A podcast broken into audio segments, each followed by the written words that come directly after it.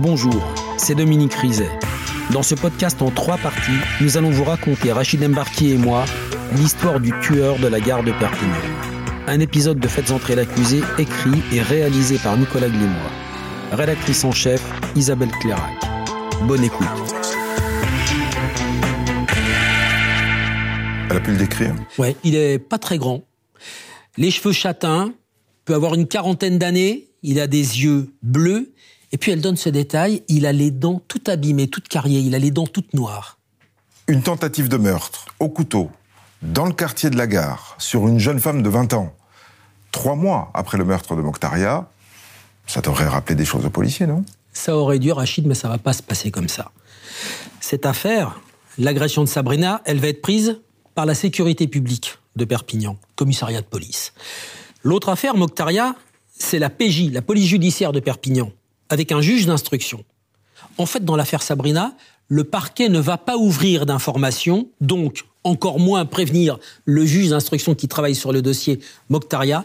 C'est un vrai raté entre les services de l'État. Et moins d'un an plus tard, début 99, l'agression de Sabrina va être classée sans suite au motif que l'auteur est inconnu. Il va falloir attendre 15 ans pour que cette affaire ressorte. C'est un nouveau crime, trois mois après l'agression de Sabrina, qui va réellement donner l'alerte. Le 26 juin 1998, en début de matinée, au sud de Perpignan, près de l'autoroute, dans une décharge sauvage, un chiffonnier a découvert, dissimulé sous un tapis et des cartons, un corps de femme en décomposition. Guy Armand, police judiciaire de Perpignan. Il manque la tête, les poignets, elle a été éviscérée. La partie génitale et anale a été enlevée. Mais dans ce cas-là, les découpes sont complètement radicalement différentes avec celles de Mokhtaria. C'est grossier. On dirait que le meurtrier s'est acharné sur le corps. Elle est est en position du fœtus. Un peu plus loin d'ailleurs, on retrouvera un ceinturon dans un buisson. Des incisions sur le thorax, la hanche, la cuisse. À deux mètres du corps, dans un carton, un tas de chair en décomposition, sans doute les viscères de la victime. Mais la tête et les mains sont introuvables. La dépouille doit être là depuis au moins une semaine. Gilles Soulier, police judiciaire de Perpignan. Là, c'est sûr que avec euh, euh, la scène de crime de Mokhtaria euh, six mois avant, un trait de temps aussi court à Perpignan, avoir deux jeunes filles qui se font tuer, euh, éviscérer, etc. Là, on se dit, on est devant un gros problème.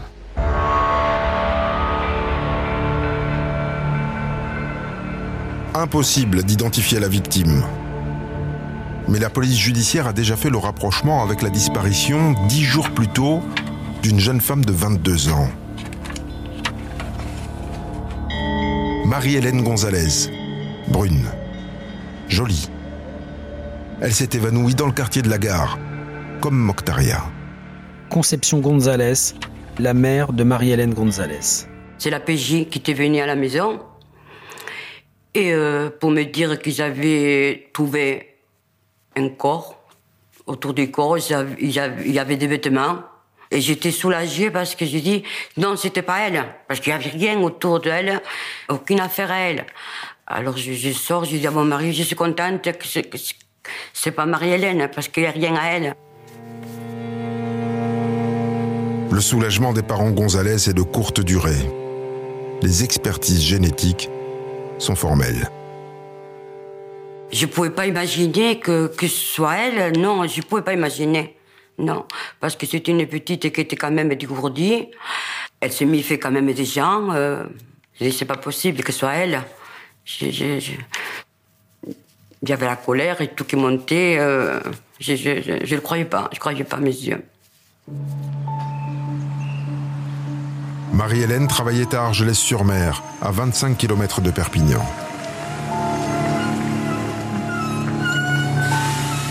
Elle m'a téléphoné comme quoi elle arrivait avec le train de 9h.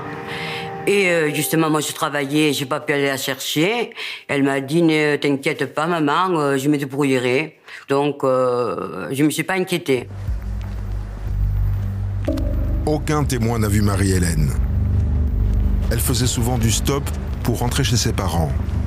Sortie de la gare, rue Courteline, rue Ribert, jusqu'au carrefour du café Figuère, où les autostoppeurs ont l'habitude de lever le pouce. À partir de là, ça suffit pour emporter euh, au sein de la police judiciaire à Perpignan notre conviction qu'on avait affaire au même tueur pour Moctaria et pour Marie-Hélène.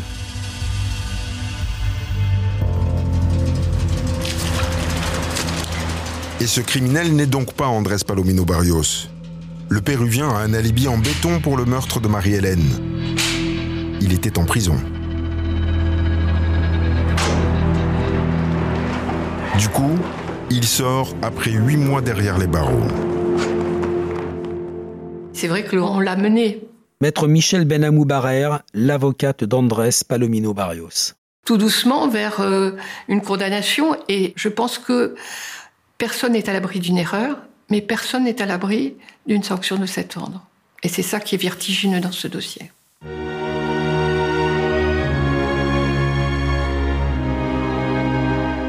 Le parquet de Perpignan ouvre une information judiciaire contre X pour assassinat. Et les mémoires se réveillent, car les policiers fouillent leur vieux dossier. Et avec ce nouveau meurtre, une troisième affaire refait surface. La disparition, trois ans plus tôt, dans le quartier de la gare, de Tatiana Andujar, une fille de 17 ans.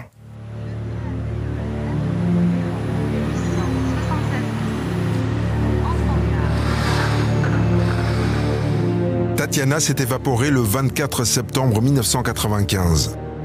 Après un week-end chez des amis à Toulouse, elle est rentrée en train à Perpignan. Elle avait promis à ses parents qui habitaient un petit village à 15 km de la gare d'être là pour le dîner. Marie-Josée Garcia, mère de Tatiana Andujar. Plusieurs témoins la voient, donc ça c'est une certitude. Et puis euh, on la voit téléphoner d'une cabine téléphonique, comme si elle attendait quelqu'un ensuite. Et puis euh, se diriger vers la rue Ribert. Et puis là, elle s'est volatilisée. Plus aucune piste, plus aucune trace. On, on ne sait pas ce qu'elle est devenue. On a tout imaginé. Au départ, on a imaginé euh, que peut-être, peut, bah, après tout, peut-être qu'elle avait fugué. Mais euh, pas, les jours passant, c'était impossible. Ben peut-être qu'elle est tombée dans un réseau de prostitution. Le père de Tatiana se rend dans des bars de, de prostituées en Espagne pour voir s'il n'y a pas Tatiana, parce qu'on nous avait dit avoir vu une jeune fille brune euh, qui ressemblait à Tatiana. Et euh, on surveille des camps de gitans parce qu'on nous a dit on l'a vu dans un camp de gitans, donc on part le soir, on guette les allers-retours. On devient fou, on devient fou. Sans résultat, les recherches ont été abandonnées au bout d'un an et demi, au désespoir de ses parents. À l'été 98, l'assassinat de Marie-Hélène Gonzalez provoque donc la réouverture du dossier Tatiana. Tatiana, Moctaria, Marie-Hélène. Désormais, les disparus de la gare de Perpignan pour l'histoire judiciaire.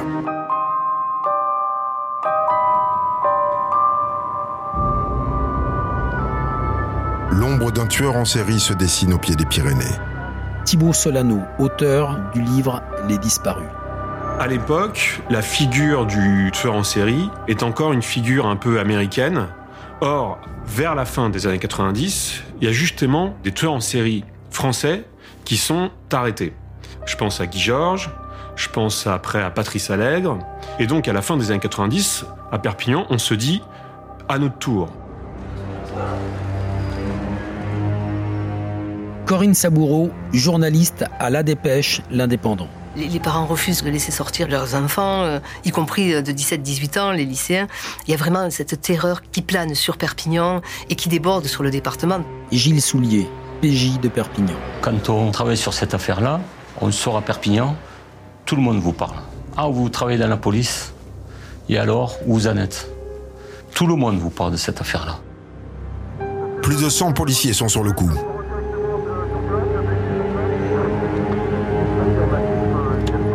Problème, c'était la gare de Perpignan.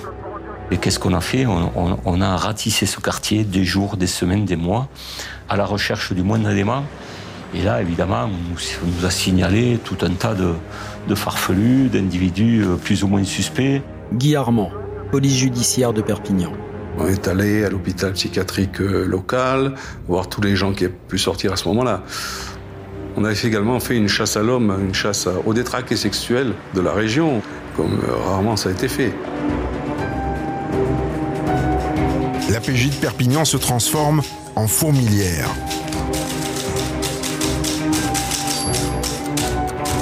À la fin de l'année 98, près de 2000 personnes ont déjà été entendues. 50 placés en garde à vue.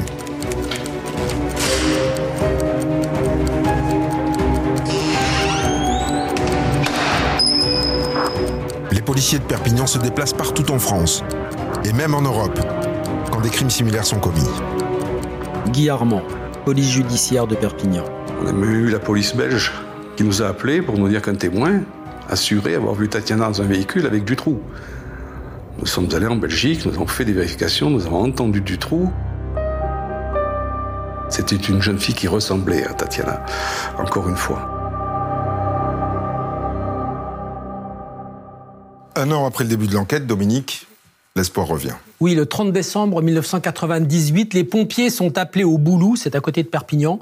On a retrouvé le long d'un chemin des restes humains, un crâne, quelques ossements, une bague. Ce sont les restes de Marie-Hélène Gonzalez, mais ça ne va pas faire progresser l'enquête.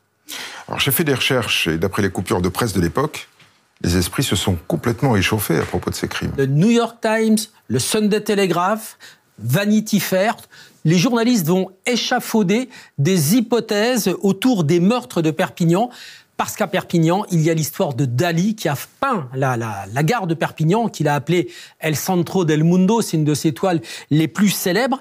Il a peint aussi des femmes, des femmes décapitées, des femmes éviscérées. Et on va faire le lien entre tout ça. Et les journalistes vont échafauder des thèses incroyables en imaginant que le tueur de Perpignan a pu s'inspirer de l'œuvre de Dali. La police judiciaire de Perpignan est sur les dents.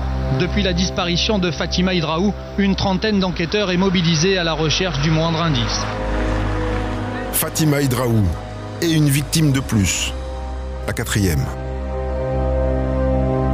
Elle disparaît dans le quartier de la gare le 9 février 2001 vers 18h30. 23 ans, brune, jolie. Nous sommes persuadés que le tueur de la gare vient encore de frapper. Cette disparition soudaine plonge dans l'angoisse sa famille et la population perpignanaise avec. Pour nous, c'est la catastrophe, c'est l'échec ultime. Mais cette fois, la chance sourit aux policiers. Un témoignage les met sur la piste d'un patron de bar, Marc Delpech. 34 ans, marié, père de famille, pas de casier judiciaire. Et il passe tout de suite aux aveux.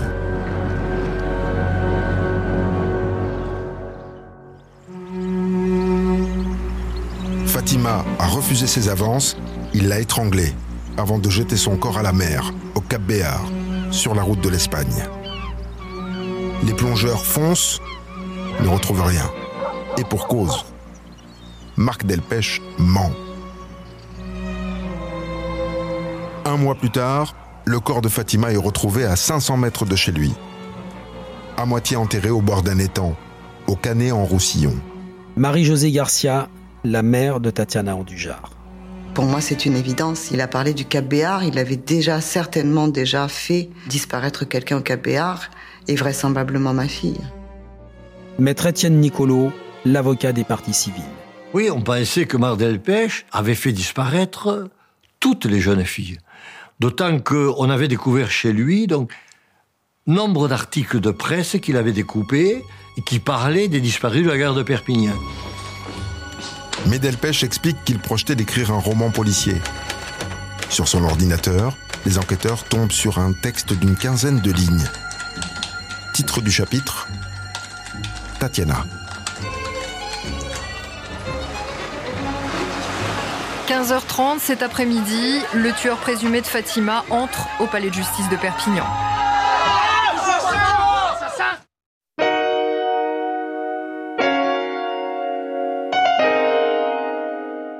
Dominique, il écrit quoi Marc Delpech dans son roman? Écoutez, j'ai ici un extrait du texte que la police judiciaire va trouver dans son ordinateur et vous allez voir que, vu le contexte, c'est extrêmement troublant. Le personnage du roman s'appelle Jack. Rue Courteline, les autostoppeuses se faisaient plus rares, mais devant le café Figuère, une silhouette, grande, brune aux cheveux longs, 16-17 ans, une poitrine déjà formée, un jean moulant, ça correspondait aux exigences de Jack. On comprend que ça puisse troubler la police judiciaire. Et pourtant, Marc Delpech, c'est pas le tueur de la gare. Non, il a toujours nié et la police n'a jamais pu prouver que c'était lui. Delpech sera donc jugé seulement pour le meurtre de Fatima Hydraou. Juin 2004, trois ans plus tard, l'ombre des disparus de Perpignan plane sur les assises et c'est sans doute pour ça qu'il a été aussi lourdement condamné, 30 ans avec 20 ans de sûreté.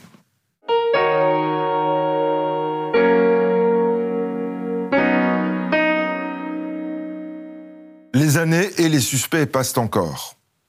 En 2006, tous les scellés des dossiers Mokhtaria et Marie-Hélène sont renvoyés en expertise génétique, sans succès.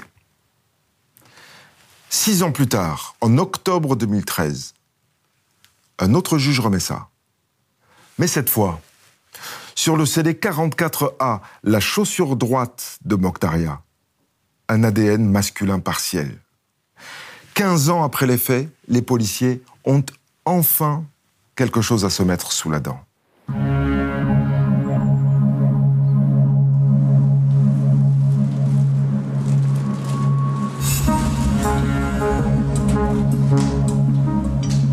Un ADN partiel est trop incomplet pour être comparé aux 2 millions de profils recensés par le FNAEG, le fichier national des empreintes génétiques.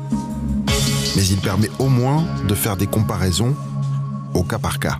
Gilles Soulier, police judiciaire de Perpignan. On a comparé avec tous les suspects du dossier, Palomino Barrios, tous les individus qu'on était allés voir à gauche et à droite qui avaient trucidé euh, le voisin ou, ou l'épouse, etc., dans des conditions un peu similaires.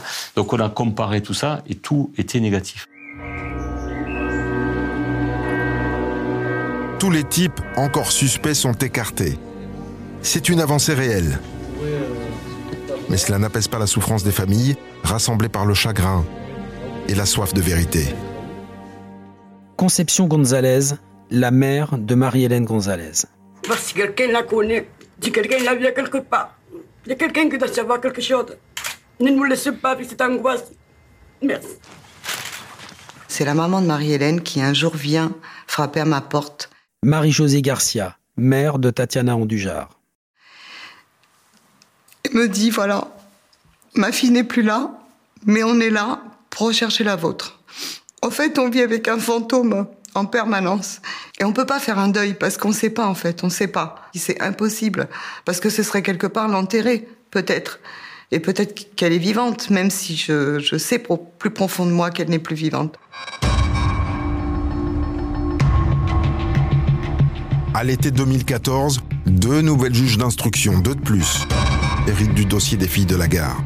Sans guère d'illusion, 17 ans après les faits. Stéphanie Pradel, juge d'instruction au tribunal judiciaire de Perpignan. J'ai lu chaque ligne de chaque PV pour essayer de trouver peut-être un détail qui nous aurait échappé. Et je me suis dit, mais on a déjà tout fait. En termes d'investigation, je ne vois pas ce qu'on peut faire de plus. Mais à la fin de l'été 2014, la police scientifique récupère au FBI un nouveau logiciel qui peut établir des rapprochements entre un ADN partiel et les millions de profils ADN répertoriés dans la base du FNAEG. Après 17 ans de malchance, les magistrats et les policiers espèrent enfin un alignement des planètes. C'est la dernière chose qu'on peut faire dans ce dossier. Après ça, on est sec. On n'a plus rien.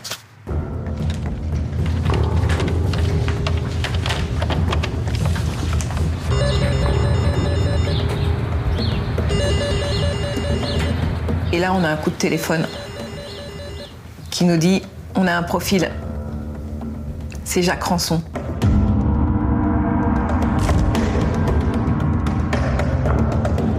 Donc avec notre collègue, euh, c'est tellement incroyable. On se précipite tout de suite sur euh, nos logiciels à nous. On regarde s'il a des antécédents.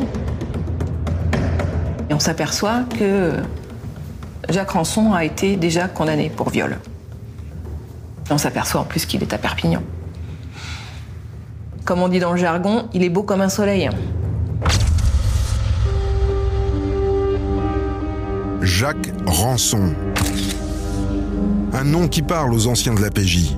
Rançon avait été interrogé quelques mois après la mort de Marie-Hélène Gonzalez. Il venait d'être arrêté pour une autre affaire. C'était au mois de septembre 98. Une jeune femme est dans sa voiture dans Perpignan, c'est minuit, elle rentre chez elle. Et elle voit une voiture qui la suit. Donc là, elle commence un petit peu à avoir peur. Et euh, la voiture la double, lui fait une queue de poisson, l'oblige à se garer. Le conducteur se dirige alors vers elle, un couteau à la main. Mais la jeune femme a verrouillé la portière.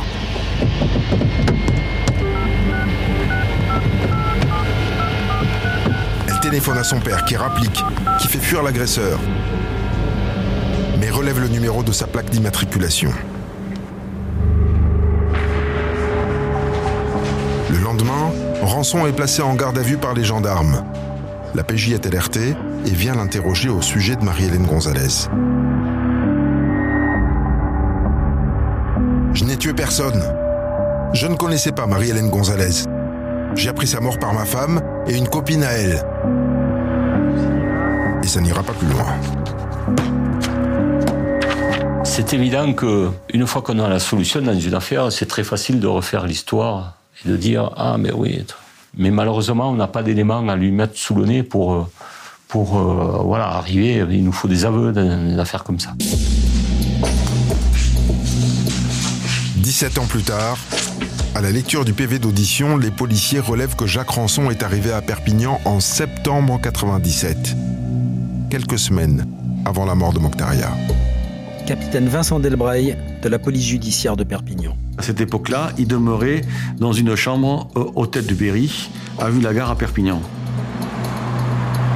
Donc à 100 mètres de la gare, un hôtel qui est situé à quelques mètres de la rue Courteline, donc sur le parcours emprunté par nos victimes. Peut-être une nouvelle énigme judiciaire en passe d'être résolue grâce au progrès de la science. Depuis hier, un homme est en garde à vue à Perpignan, confondu grâce à son ADN retrouvé sur une des victimes. Les enquêteurs se demandent s'il ne serait pas impliqué dans plusieurs affaires.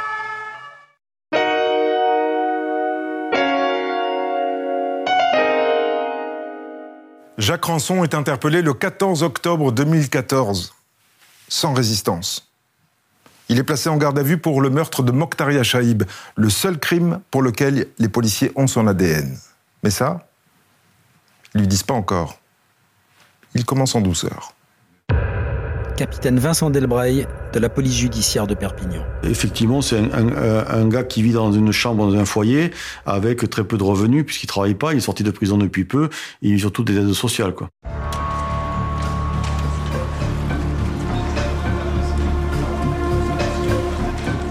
Voilà cinq ans que le capitaine Vincent Delbray porte à bout de bras le dossier des disparus de la gare. C'est donc lui qui sera le chef d'orchestre des auditions.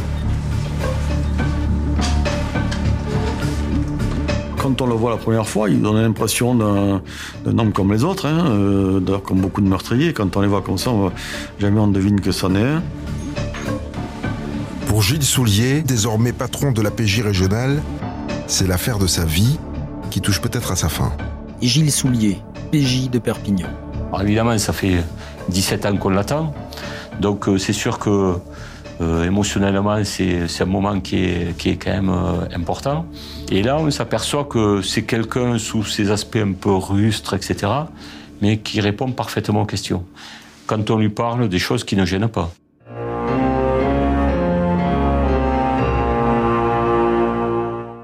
Dominique, de quoi Rançon accepte-t-il facilement de parler? De son enfance. Il a grandi à Haye, en Picardie. Il raconte aux enquêteurs une enfance heureuse, normale, entre un père bûcheron, euh, une maman qu'il décrit comme un peu bébête. Il dit de temps en temps, euh, elle me collait des branlées quand je faisais des bêtises. En fait, c'est pas tout à fait ça. Il a grandi dans un milieu pauvre, avec des parents analphabètes. J'ai ici le témoignage de son instituteur qui raconte qu'un jour, Jacques Rançon est arrivé à l'école avec un short qui avait été taillé dans un pantalon de son père. Il était tellement ridicule que toute la classe a éclaté de rire. Il raconte une autre anecdote. Le jour où les enfants arrivent avec un petit casse-croûte à midi, eh bien, Rançon, lui, il a une boîte de conserve. Il a des frères et sœurs? Il en a 13, hein, tous placés, sauf lui, mystérieusement. Rançon, il a grandi avec ses parents. Il a grandi dans une espèce de baraquement en bois. Il dormait dans la chambre de ses parents et il y a dormi jusqu'à l'âge de 18 ans. Il dit quoi de sa vie adulte? Il a eu plusieurs compagnes qui lui ont donné quatre enfants. Hein. Sa dernière femme, Lolita, avait 16 ans quand il l'a rencontrée. Lui, il en avait 44. La juge dit qu'il est beau comme un soleil quand elle découvre son casier. Il y a quoi dedans? Bah, Il y a une lumière pour la police, enfin. Regardez bien, Rachid. 1992, viol d'une jeune femme dans la Somme. Il prend 5 ans. Il ressort en septembre 1997. Il va s'installer à Perpignan. Un an après, septembre 98, nouvelle arrestation, c'est l'histoire de la jeune automobiliste qu'il a agressée. Hein. Il va faire neuf mois de prison et il ressort ici en juin 1999. Il retourne dans la Somme, il va pas rester tranquille longtemps. Deux mois seulement après, il tente d'étrangler une femme de 23 ans. Elle reprend connaissance au moment où il charge son corps dans le coffre de sa voiture. Nouvelle condamnation, 5 ans de prison. Il ressort en janvier 2003 et à sa sortie, il s'installe à Perpignan. Et c'est là qu'il rencontre Lolita. Pendant huit ans, il n'y a rien à signaler. Mais le naturel revient au galop quand Lolita le quitte en 2012. Il la harcèle, il la menace de mort, il est arrêté, il est condamné. Cette fois-ci, on prend son ADN et son ADN est versé au fichier. Interrogé sur les viols et les agressions sexuelles qu'il a commis dans sa jeunesse, Rançon répond donc sans embâge. Ce qu'il en ressort, c'est quand même à chaque fois, c'est qu'il menace ses victimes avec un couteau en les voyant par hasard. Et euh, en fait, il a envie d'elles, ce qu'on dit. Donc il a une pulsion, elle nous parle de pulsion, et qu'il a envie de leur faire l'amour, comme il dit. Pourquoi un couteau? Pour me sentir plus fort, faire peur. Son type de femme? Avec des gros nichons, plutôt jeunes. Mais Rançon concède que les rencontres sont rares. Il ne sait pas aborder les femmes. Quand on est arrivé à la quatrième audition, quand on lui a parlé de Mokhtaria, il dit oui, je me rappelle cette affaire, dans le journal, il y avait sa photo, etc. Rançon le jure sur la tête de ses enfants. Il n'a jamais rencontré Mokhtaria. Alors son ADN sur sa chaussure, il comprend pas. Maître Xavier Caplet, avocat de Jacques Rançon. Là, je vois Jacques Rançon beaucoup plus sur la défensive, un peu mis en défaut, il sait pas trop quoi répondre. Et on sent les enquêteurs, bon, la pression monte, hein. le ton change, mais il reste, il reste sur ses positions. Il n'était pas là, il n'est pas concerné, il n'a jamais vu cette fille. Vous venez d'écouter le deuxième épisode de Faites entrer l'accusé consacré au tueur de la gare de Perpignan. Retrouvez la suite de l'affaire dans l'épisode 3.